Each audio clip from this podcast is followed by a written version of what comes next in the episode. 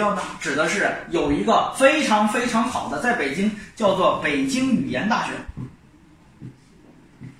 这个学校呢，它的一个特点就是它的语言类特别的强。虽然说呢，它不叫外国语，但是它的小语种也很不错。那么除了这个之外呢，还有一种学校，它的外国语也特别好。这种学校呢，就是贸易型的学校，这里边包括呃北京的对外经贸大学，然后呢还有一个上海的呃呃外上海的啊对外经贸的大学和这个广东外外贸大学啊这样三所学校。虽然说它这个。呃，是以贸易为主的一个学校，学商科的，但是它的外国语也是相当不错的。除此之外，就是一些综合性大学的小语种。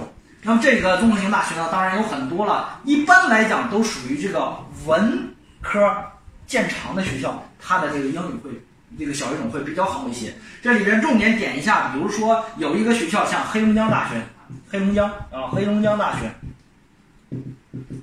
这个学校可能有很多的同学和家长没有听过啊。这个学校呢，在黑龙江省的强校如林的当中呢，比如说哈工大、哈工程、东北林业大学、东北农业大学等等这么一大堆的强校当中，它能排第三，就说明这个学校特别的好。这个学校是又好又低调啊。前两天从去年、前年、去年之前一直在河南省的二本招生，但是呢，从去年开始人家取消到河南省一本招生了。其实这个学校呢，真是又好。为啥？因为这个学校有个很好的一个特点，就是小语种当中的俄语这个学校最强的，它的俄语在全中国是独步武林、唯我独尊的这样一个位置哈。当然，除了这个呃黑龙江大学之外呢，像这个有一些呃学校的这个综合性大学呢，它的这个语言也都很不错。你比如说，像有一个浙江传媒学院啊，浙江传媒啊，它的这个小语种也还是可以的。还有一些学校的一些这个啊综合性大学，特别是师范类的学校啊。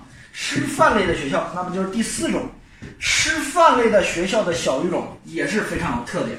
因为师范类的学校，它的外语学院真的是一如既往的好，就是基本上从以前一直发展到现在，没有被拆分过。所以说，它的外语衍生的，它的小语种都非常的棒啊。所以说，同学你在选择的时候呢，在这个四个选项当中去选的时候，你就会发现，哎，我想学小语种，到底往哪些学校里面去找呢？就往这些学校找。当然，这里边的学校当中呢。有好学校，也有普通的二本学校，就看你如何的去选。好，今天费老师就到这里。